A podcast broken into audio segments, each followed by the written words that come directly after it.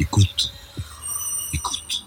Bonjour, mon invité aujourd'hui est Alain Juppé, actuellement membre du Conseil constitutionnel, ancien Premier ministre, ancien ministre des Affaires étrangères, et c'est un peu à l'ancien ministre des Affaires étrangères que je m'adresse pour avoir votre regard sur l'actualité mondiale.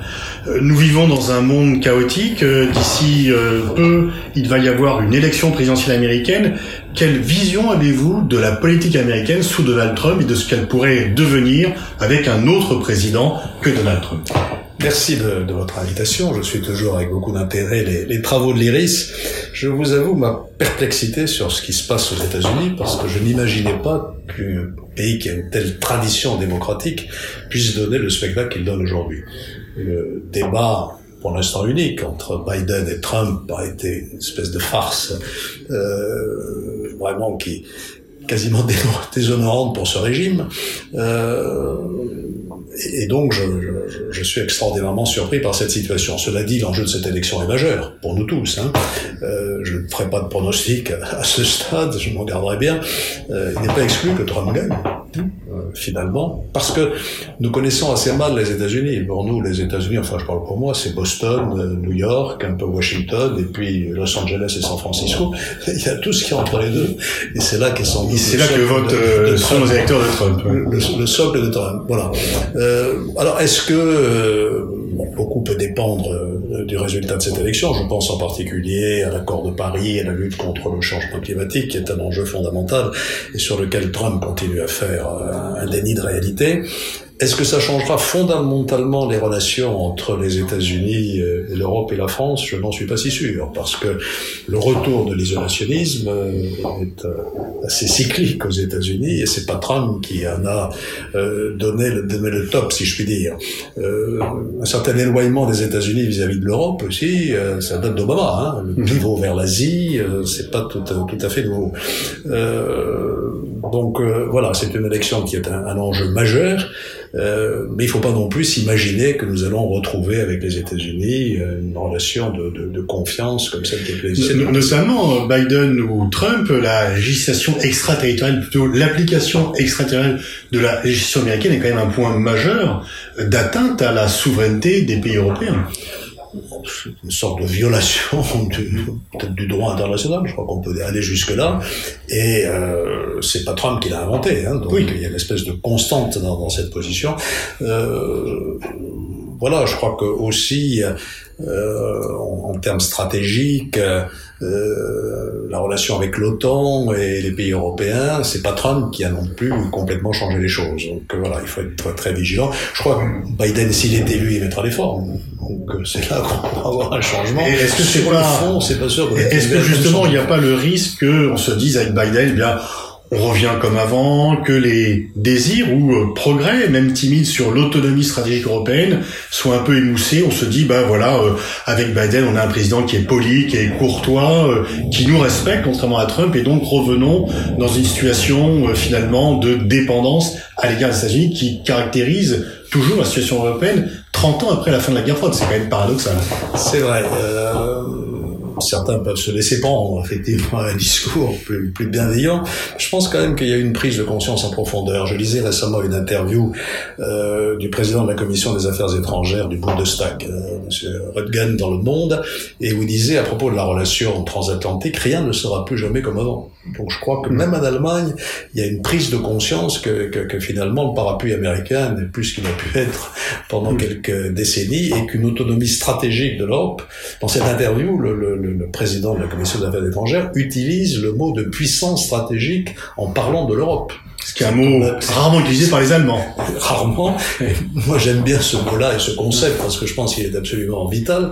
Mais euh, beaucoup de mes amis me disent que je suis le seul à y croire. Est-ce que vous pensez que l'affirmation, justement, par une autre personnalité allemande, Madame van der Leyen, euh, d'une commission géopolitique, la nouvelle commission qui a été mise en place, qui est quand même un rôle fondamental dans le plan de relance.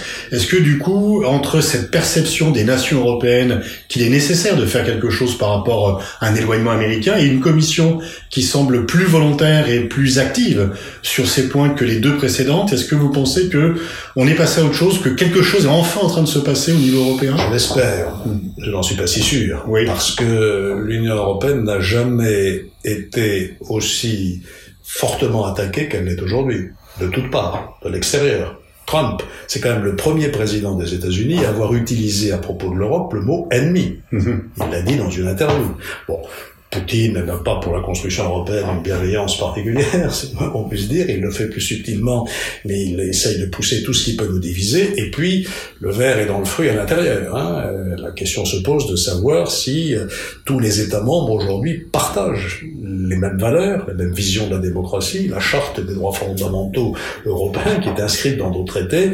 On voyait à quel pays je pense aujourd'hui qui, qui, qui, pose problème. Donc l'Europe est, est, quand même dans un état de, de fragilité, en même temps, je pense qu'il y a un moment européen, à cause de la position des États-Unis, bien sûr, qui pourrait perdurer, à cause du, jeu des puissances et du fait de cette prise de conscience que si nous ne nous réunissons pas davantage, nous serons vassalisés entre la Chine, euh, euh, les États-Unis, même la Russie qui n'a peut-être plus les moyens de la puissance, mais enfin qui a la puissance politique encore, hein, et qui attaque de front ce que nous représentons. Poutine a quand même déclaré que l'idée libérale était morte. Mmh. Donc, euh... Et est-ce que par rapport à la menace de Poutine, justement, des pays européens, je pense notamment à la Pologne, aux Pays-Bas, dont l'histoire a été mouvementée dans les relations avec Moscou, est-ce que ces pays ne sont pas un frein à l'autonomie européenne, puisqu'ils comptent avant tout sur une protection américaine plus que sur une, une protection interne de l'Europe? Bien sûr, quand je vous parlais des divergences euh, entre guillemets idéologiques entre pays européens sur les valeurs démocratiques, c'est pas la seule. -hmm. C'est aussi sur euh, la conduite de la diplomatie européenne vis-à-vis -vis de, voyens,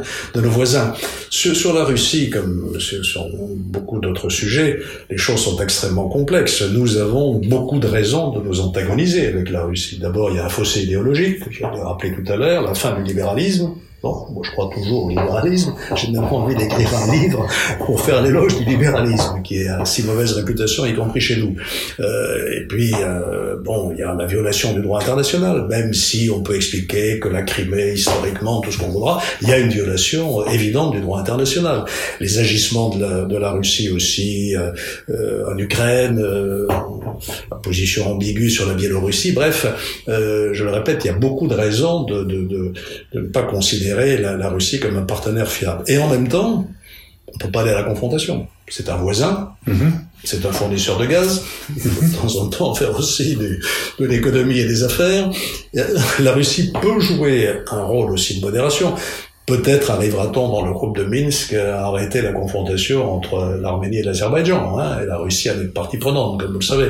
Donc voilà, euh, c'est ce qu'essaye de faire le président Macron aujourd'hui, de relancer un partenariat stratégique avec euh, la Russie, tout en disant un certain nombre de choses. Par, par rapport aux gaullistes que vous êtes, ça, ça parle, puisque lorsque De Gaulle avait, à l'égard de l'Union soviétique, même s'il parlait de la Russie toujours et assez peu de l'Union soviétique, mais il avait quand même voulu entamer un dialogue avec Moscou à une époque où Moscou était peut-être encore plus répulsif qu'elle ne l'est aujourd'hui. Donc il y a quand même toujours cette volonté, je dirais française depuis De Gaulle, d'avoir un contact privilégié avec la puissance autour de Moscou, la puissance russe, euh, anciennement soviétique, ne serait-ce que pour faire un peu contrepoids, pour augmenter les marges de manœuvre de l'Europe et de la France.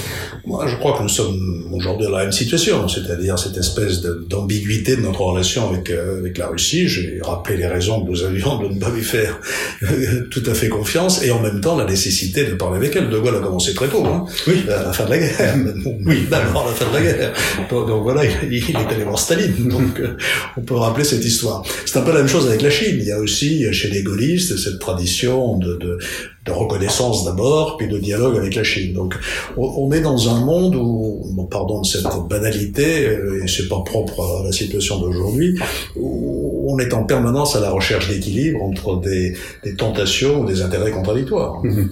Pour revenir à l'Europe, l'Europe a, a adopté un plan de relance dont personne, enfin dont beaucoup pensaient qu'il ne pourrait pas avoir lieu, qui est quand même très novateur, des tabous ont été abandonnés. Est-ce que vous pensez que ce plan aurait été adopté si euh, le Royaume-Uni était resté euh, dans l'Union européenne? Et pour le dire autrement, est-ce que du coup euh, le Brexit, au-delà de ses inconvénients, n'est pas une opportunité pour l'Europe d'avancer plus vite par rapport à un pays qui avait plutôt un rôle de frein auparavant que de moteur? C'est une opportunité et en même temps un risque d'une certaine manière. Je reviens au plan de relance. Euh, de la Commission, c'est un acte fondamental. Je voudrais souligner en particulier euh, un événement qui pour moi est absolument majeur, qui est l'acceptation par l'Allemagne de la mutualisation de la dette. Mmh. J'ai longtemps travaillé avec... Euh, euh, ministre des Finances et du budget bleu, etc. Donc c'était la doctrine absolue de l'Allemagne. On ne va pas payer pour les États du Sud. L'Allemagne ne va pas s'endetter pour, etc. Vous connaissez le, le raisonnement. Et là, il y a eu entre Macron et Merkel un virage absolument historique. Hein. Euh, d'ailleurs, j'évoquais cette euh, interview de M. Rodgen. Il dit pouvait-on imaginer que l'Allemagne accepte cet événement? Donc ça, c'est c'est un signe pour moi très très très, très positif d'une prise de conscience de la de la nécessité de faire avancer l'Europe. Le Brexit, bon, je dirais, pour moi, c'est pas tout à fait une surprise. La Grande-Bretagne n'a jamais adhéré à la vision que nous avions de mhm. la construction de l'Union européenne. Pour elle, c'était un marché, c'était pas l'amorce d'une puissance euh, euh, géopolitique. Et De Gaulle avait bien senti le, le, risque. Le risque. Euh, bon, Cameron a pris, euh, lui, un risque tout à fait mal calculé en lançant ce, euh, ce référendum. Aujourd'hui, où en est-on? Moi, je voudrais d'abord saluer le travail de Michel Barnier, parce qu'il a fait un boulot considérable, et, et notamment, il est arrivé à maintenir la cohésion des 27. Ce qui n'était pas, gagné. Euh... Pas gagné et, et, qui apparemment se maintient. Donc les dernières négociations ont lieu avec des points difficiles comme la pêche ou, ou la relation entre l'Irlande du Nord et la République d'Irlande. Donc on allait là. Est-ce qu'on va vers un accord ou pas d'accord euh, Je ne ferai pas de pronostic au moment où je parle. Alors est-ce que tout ça est bon pour l'Europe ou pas? On peut avoir effectivement l'analyse que, vous esquissiez, euh, savoir, et moi j'en ai fait l'expérience quand j'étais au Quai d'Orsay, euh, la Grande-Bretagne a toujours été un frein absolu à tout progrès, y compris sur la sécurité européenne malgré euh, Saint-Malo, mhm. euh, euh, Chirac, Tony Blair, qui reconnaissaient euh, la nécessité de donner une réalité à une, ce que j'appellerais, c'était pas exactement le vocabulaire, mais un pilier européen de, de sécurité à l'intérieur de l'OTAN ou en coopération avec l'OTAN. Donc il y a eu des, des, des, évolutions, mais moi je me suis heurté à une fin de non-recevoir absolue quand j'ai parlé d'un quartier général européen, etc., en matière de défense. Donc on peut de ce côté-là considérer que que la Grande-Bretagne cessera de, de, de, freiner cette évolution de l'Union européenne vers plus de, de bon, je ne veux pas dire de fédéralisme, parce que pour un gaulliste, ça serait évidemment sacrilège, enfin plus de, de délégation de souveraineté. Oui, c'est bien ça. D'autonomie, tout simplement. D'autonomie stratégique, bien sûr. Alors, de l'autre côté, euh, alors c'est un risque majeur pour la, pour la Grande-Bretagne aussi. Hein. On rappelle souvent qu'elle fait la moitié de son commerce extérieur, je crois que c'est à peu près le chiffre avec euh, l'Union européenne. Euh, et vice versa. Euh, c'est aussi aujourd'hui une fracture dans la société euh, britannique, hein, avec euh, mm-hmm. la montée en puissance du séparatisme écossais. Donc, là, je pense que c'est une mauvaise affaire pour la Grande-Bretagne. L'idée qu'ils vont entretenir une relation particulière avec les États-Unis, qui va leur ouvrir sur leur marché. Son marché me paraît, leur marché me paraît une douce illusion. Daté d'une autre époque? d'une autre époque, de même le rêve impérial, hein, euh, Commonwealth, etc. C'est euh, retour vers le passé. Donc c'est un risque majeur que prend la Grande-Bretagne, mais c'est son affaire. C'est un risque pour nous aussi, parce que c'est quand même un affaiblissement de l'Europe. Mm-hmm. On perd une économie majeure sur le continent européen, on perd une puissance militaire, une puissance nucléaire, Jusqu'à présent, j'espère que ça continuera, on avait quand même au Conseil de sécurité une assez bonne coopération entre les pays européens, en particulier entre les deux membres permanents du Conseil de sécurité. Donc ça, on risque de le perdre. Il faut donc qu'au-delà du Brexit, on maintienne avec la Grande-Bretagne un lien particulier commercial, économique, vraisemblablement, mais aussi stratégique et militaire. De ce mm. point de vue-là, les accords de Lancaster House, qui, qui ont été un, acte tout à fait important, puisqu'ils touchaient même la coopération dans le matière nucléaire, mériteraient euh, peut-être d'être réactivés. J'ai pas exactement aujourd'hui euh, le, bilan de ce qu'ils ont donné. Je pense que c'est un peu au point mort. Hein. Mm. Donc, euh, et, donc, au contraire, le Brexit pourrait être l'occasion de, de le renouveler, de, le relancer, parce que il va bien falloir trouver des moyen de garder avec la Grande-Bretagne une relation euh, euh, qui ne soit pas simplement de proximité géographique, mais aussi politique. Vous évoquez la Russie, il y a quand même un dossier sur lequel euh, la France a une grave divergence, pour ne pas dire une vision frontale avec la Russie, c'est ce qui se passe en Syrie. Parce que c'est bien l'intervention russe par des moyens quand même très répréhensibles, qui peuvent être parfois qualifiés de crimes de guerre, qui ont permis à Bachar el-Assad de se maintenir au pouvoir contre sa population. Pour moi, ce qui s'est passé en Syrie est, euh, on va pas utiliser des mots excessifs, c'est pas mon, mon naturel, mais pour moi un traumatisme personnel, parce que j'étais au Quai d'Orsay en 2011 quand tout ça a commencé, le printemps arabe, donc des étudiants, des jeunes, des moins jeunes, euh, syriens, qui commençaient à étouffer après des décennies de dictature, descendent dans la rue pour demander un peu de démocratie. Le régime les réprime dans le sang la torture, les arrestations, les massacres, etc. Et c'est ça qui a entraîné petit à petit la radicalisation euh, de, de l'opposition, avec une incapacité de cette opposition à s'unir. À s'unir. Euh, J'ai vu il n'y a pas très longtemps sur les écrans Monsieur Gallion, qui est un homme tout à fait respectable, hein, que j'avais reçu en 2011. Et il avait essayé de constituer un Conseil national syrien de l'opposition. C'était un échec total. Donc l'opposition s'est divisée et, et on voit à quoi tout ceci aboutit. Mais nous portons nous aussi collectivement une lourde part de responsabilité. Quand vous dites que la Russie est revenue en force, c'est parce que nous l'avons laissé. En. Et le moment crucial, c'est évidemment la déclaration d'Obama. Si euh, le régime utilise des armes chimiques, c'est une ligne rouge. J'entendais un ancien ambassadeur américain dire qu'en langage diplomatique, lorsqu'on dit ligne rouge, ça veut dire que si on la franchit, on utilise la force. Et j'ai vu aussi à la télévision la réaction d'Obama après l'utilisation et les témoignages euh, absolument incontestables d'utilisation des armes chimiques à la télévision. Je m'en remets au Congrès. Hmm. Donc il savait qu'il devrait. L'erreur était de ne pas intervenir ou d'avoir dressé ligne rouge dont on savait qu'on ne pourrait pas les faire respecter. Les deux, les deux. Ou bien on, est décidé à intervenir et euh, je rappelle cette déclaration sera peut-être retenue contre moi. Assad doit partir. Nous l'avons tous dit. Nous étions déterminés à le faire partir parce que nous voyons bien qu'il était le responsable de, de, de, ce qui se passait sur le terrain. Et puis on savait pas donner les moyens. Et à ce moment-là, je reviens à votre question, la Russie arrive. Nous avons ouvert le, le, le, le, paysage, si je puis dire, elle en a profité euh, en se livrant à un soutien systématique du, du régime et en ciblant ses premiers bombardements, non pas contre Daesh, mais contre les opposants régime syrien. Et donc aujourd'hui, on est dans une situation apocalyptique en Syrie, avec euh, plusieurs millions de personnes déplacées à l'intérieur de la Syrie, 3 millions de, de, de, Syriens en Turquie, 1 million au Liban, dans un pays de 5 à 6 millions d'habitants. Donc c'est un naufrage absolu, un pays détruit. Et pour ma part, je continue à penser que jamais, quels que soient les efforts de la, de la Russie ou de l'Iran, euh, nous n'arriverons à convaincre le peuple syrien que Assad est le bon dirigeant qu'il lui faut pour l'avenir. Et donc c'est une, c'est sans issue puisque les Russes ne vont pas partir et ils maintiennent une présence pour pas cher finalement et un pays qui est ruiné que personne ne veut reconstruire pour le moment. C'est une impasse totale. Aussi, on appellera l'Europe au moment de la reconstruction. C'est ouais. là nous jouerons notre rôle conditionnel de banquier. Mais, mais aujourd'hui, c'est l'impasse totale. Et quand on dit que la Russie est maître du jeu, je suis pas sûr qu'elle est aujourd'hui la façon de s'en sortir. Hein. Nous avons été aussi jusqu'à jusqu'à la limite de l'ignominie dans tout ça, puisque les Américains, après avoir utilisé les Kurdes pour lutter contre Daesh, les ont lâchés euh, euh, en race campagne parce que la Turquie est intervenue, parce que pour la Turquie, évidemment, un Kurdistan autonome à sa frontière est quelque chose d'inacceptable. Donc voilà, on a accumulé dans cette affaire syrienne les erreurs, les lâchetés, euh, et on est aujourd'hui dans une impasse totale. Lorsque vous arrivez au Quai d'Orsay en 93, euh, la Chine euh, n'a pas du tout le, le, statut qui est le sien aujourd'hui, et en 30 ans, elle est devenue la seconde puissance mondiale peut-être bientôt la première en termes de PIB. Euh, comment voyez-vous cette euh, montée en puissance de la Chine et euh, quelle est la part de risque et d'opportunité que cela peut avoir pour un pays comme la France? Quand, quand, moi j'ai commencé à travailler sur les questions stratégiques, le PIB France était quatre fois supérieur à celui de la Chine. Aujourd'hui, c'est l'inverse.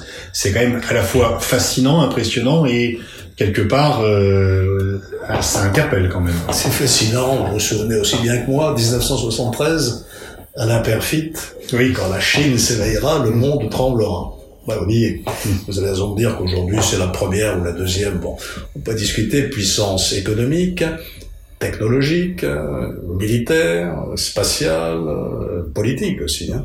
Euh, et donc c'est une transformation absolument extraordinaire sur, sur la scène mondiale. Euh, Est-ce que c'est un danger pour nous? On a l'habitude de dire, ou les Chinois l'ont dit souvent aussi, qu'ils n'étaient pas expansionnistes, qu'ils se satisfaisaient de leur vaste territoire. C'est pas tout à fait vrai. Hein, en mer de Chine, ou même sur leur propre territoire, Hong Kong, Taïwan, Mhm. et puis surtout en direction de l'Afrique et de l'Europe. Les routes de la soie, c'est pas quelque chose de totalement euh, innocent et, et non politique. Le fait que le port du Pirée euh, en Grèce soit géré par les Chinois, euh, c'est aussi quelque chose qui Et là aussi, c'est aussi un abandon européen quelque part. Bien sûr, bien- bien sûr. Et en Afrique, euh, la multiplication des investissements chinois euh, pose aussi problème dans un continent euh, où la France devrait être moins timide vraisemblablement. Alors, est-ce que la Chine euh, a un avenir euh, lumineux Elle a des faiblesses, hein, euh, des inégalités géographiques et, et- et sociales qui restent très fortes, encore beaucoup de pauvreté euh, au milieu de plusieurs centaines de millions de Chinois, euh, un, un modèle économique euh, qui est fragile. Hein, ça a été jusqu'à présent l'usine du monde, avec un développement fondé essentiellement sur l'exportation, euh, compte tenu de la montée de, du protectionnisme américain ou autre. Les Chinois sont en train d'essayer de réorienter leur modèle économique vers le marché intérieur. C'est pas si. Ça, ça peut marcher pour vous? Ça peut marcher parce qu'ils ont un marché absolument Je considérable. sais, la légitimité du Parti communiste, elle est par la réussite économique, plus tellement par l'étude des œuvres de Marx et de Mao. Bien sûr, euh, euh, bien sûr, et c'est ça qui fait sa force et sa fragilité, parce que si ce développement économique euh, se ralentit, peut-être que les Chinois seront moins enthousiastes. Euh, mais euh, euh, dans, dans, dans les fragilités aussi, alors est-ce que le régime politique est une fragilité ou une force? Ça, euh, l'avenir le. Hein. Euh, Vous vous souvenez qu'on a longtemps prédit que le développement économique et l'émergence euh, d'un capitalisme qui ne dit pas son nom allait s'accompagner d'un progrès de la démocratie. On observe exactement le contraire. Et ça vous paraît durable? Est-ce que vous pensez qu'à terme, la nouvelle génération de Chinois va Je être n'en plus... je n'en sais rien, et je le souhaite. Mais je- j'ai lu il y a pas très longtemps l'ouvrage d'un- journaliste allemand, ça s'appelle euh, Dictature 2.0. Oui. C'est terrifiant. Oui. L'utilisation C'est des à charge, très à charge. Très à charge. Ma fille a vécu en Chine, je Oui, crois, assez longtemps. Mhm. Donc euh, voilà, et, et quand même le crédit social, le permis à point politique, ça existe apparemment dans certaines villes chinoises et ça, risque de se généraliser. Donc c'est assez terrifiant et donc il y a une puissance de verrouillage politique qui est, qui est considérable. Donc euh, ça peut être stable. Alors quelle attitude avoir vis-à-vis de cette puissance euh, considérable? Bon, euh, tout le monde cherche. Hein. Trump de temps en temps euh, fait le bras de fer et puis euh, il recule et puis il avance à nouveau. Donc euh, parce que c'est un, un pragmatique parfois plus comme le dit quand Oui. même. hein. Euh, quant à l'Europe, elle est un peu désarçonnée par tout cela. Moi, je pense que nous avons deux choses à faire. D'abord, ne pas renoncer à dire les choses. Ne pas renoncer à dire que le Tibet, les Ouïghours, etc., euh, c'est une forme euh, d'élimination de, de, de minorités qui est totalement intolérable et contraire à tout ce à quoi nous croyons. On le dit, on le dit avec plus ou moins de prudence, le président actuel le dit aussi, je crois qu'il faut le dire. Euh, parfois on se laisse terroriser par la réaction chinoise, mais non. Euh, et de l'autre côté, la deuxième chose qu'il faut faire, c'est pas d'y aller séparément. Les Chinois sont passés maîtres dans l'art de pratiquer la technique des Horaces et des Gurias. Voilà, ils nous font courir, ils reçoivent Madame Merkel, puis après Monsieur Macron, et ainsi de suite. Et chacun va signer ses accords commerciaux euh, séparément. Si on veut peser vis-à-vis de cette puissance énorme, il faut y aller euh, de façon cohérente et, et unie, y compris sur le plan technologique. Je ne sais pas quelle est aujourd'hui la stratégie des pays européens sur Huawei. Mhm. Est-ce que Huawei est vraiment le cheval de Troie du régime chinois sur la 5G C'est une question qui mérite d'être posée, parce que c'est quand même un enjeu fondamental. Les Américains ont une position assez dure, assez négative. Nous, on tergiverse, euh, en moyenne, comme toujours. Vous, êtes un gaulliste convaincu, on arrive à la fin de cet entretien. Est-ce que vous pensez, quelle est selon vous l'actualité du gaullisme au- pour la France, hein, au niveau international Quel est euh, le, le fait, est-ce que je peux le dire, dans un monde globalisé, euh, sans se dire qu'est-ce que De Gaulle aurait fait à chaque fois, mais quel est le message? Est-ce qu'il y a toujours un message gaulliste, un héritage gaulliste pour notre diplomatie? Il y a un mot qui est redevenu très à la mode aujourd'hui, c'est celui de souveraineté. Euh, bon, De Gaulle parlait plutôt d'indépendance euh, nationale. Je crois que cette idée que la France doit affirmer ce qu'elle est sur la scène mondiale et ne pas se laisser embarquer dans une tendance à la vassalisation, comme je l'évoquais, c'est un message très fort qui a été maintenu par les successeurs du général de Gaulle et qui est aujourd'hui très, très, très vital. Encore faut-il s'en donner les moyens. Et ça, c'est pas évident. De Gaulle, ça allait donner des moyens. Les grandes réformes économiques de 58, Voilà. etc. Euh, plus les, les, les, les, l'initiative sur euh, la force de dissuasion, les, les les- grands plans, etc. Donc tout ça. Est-ce qu'aujourd'hui on a à nouveau cette volonté? Euh, je l'espère, tout- passe par une certaine crédibilité économique et stratégique de la France. Et puis, alors, c'est là peut-être que je suis un gaulliste euh, tout à fait orthodoxe. Je pense que cette euh, volonté d'affirmer que la France reste la France, ça ne peut passer que par une coopération européenne accrue. On n'y arrivera pas tout seul, c'est une évidence qui s'impose.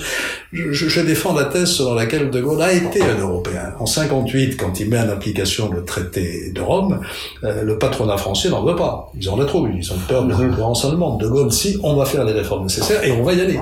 Après, bon, plan Fouché qui n'a pas réussi, etc. Donc, moi, je ne, je ne lis pas le gaullisme comme un anti-européanisme, pas du tout. Et je pense que l'action de Jacques Chirac, euh, malgré quelques balbutiements au départ, je rappelle l'appel de Cochin Voilà que dans mon livre, il y a un des rares motifs de discorde avec lui que vous avez dans oui, mais je soutiens et j'ai trouvé confirmation dans ses mémoires qu'il l'a signé sans le lire. Voilà. C'était plutôt Juillet et Garot, quoi. Il était sur son lit d'hôpital. Ouais, je l'ai ouais. vu à ce moment-là à Cochin, il souffrait comme une bête. Enfin bon, refermons cette parenthèse. Si on devait cela, euh, de, euh, Chirac, c'est 92, Maastricht. Si lui, Balladur et moi, on n'avait pas appelé nos électeurs à voter pour, ça n'aurait pas été 51-49, ça aurait été 49-51. Ensuite, et ça m'a amusé, je le raconte dans mon livre, puisque c'est Monsieur Macron qui rend hommage à mon gouvernement, 95-97, Chirac me laisse faire, on me conduit à prendre des mesures pour qualifier la France pour l'entrée dans l'euro. On n'était pas qualifié en 95, on l'était quasiment en 97-98. Donc voilà, je vois toute une série d'actes euh, de Chirac qui vont tout à fait dans le sens de l'Europe. Sa campagne de 2005 sur le référendum, là, ça n'a pas été sur le traité, sur la euh, Constitution, qui n'a pas été un succès. Donc euh, finalement, je me sens assez à l'aise en me disant gaulliste et européen. Merci Alain Juppé de cette euh, conclusion euh, tout à fait cohérente.